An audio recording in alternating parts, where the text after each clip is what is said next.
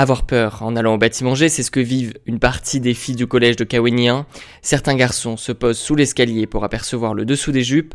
Camaria et Patience, aller en cours en passant par là, est devenu un calvaire pour les filles du collège. C'est ici que ça se passe, au bâtiment G, à côté du terrain herbeux, au fond de la cour. Salma, une élève de 6e, est épuisée et énervée par la situation. Quand je monte, je serre ma jupe pour qu'on ne me regarde pas. Et puis je monte plus vite. Et si les garçons sont en bas pour nous regarder, nous les disputons pour nous le dire.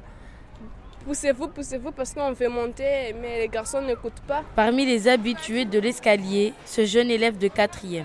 Il s'est déjà retrouvé à regarder sous les jupes. Par malchance, oui. J'étais juste en dessous de l'escalier et je regardais mes amis monter.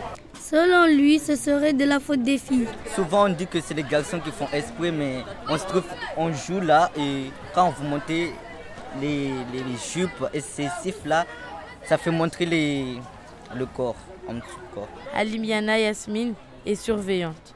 Pour elle, être stricte permet aux élèves de changer de comportement. Il faut les punir, prendre le carnet, faire mot dans le carnet, faire des petits gestes en fait, ce qui fait l'élève de le persuader de ne pas euh, en fait euh, continuer à faire ce qu'ils font faire.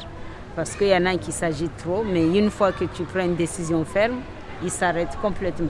Mais pour Ousmane, élève en classe de 6e, il faut réaménager le lieu. On doit mettre les ciments pour fermer les tours pour que les garçons ne regardent pas les filles. En attendant, les filles changent leur façon de s'habiller. Même la surveillante avoue porter des collants pour éviter les regards.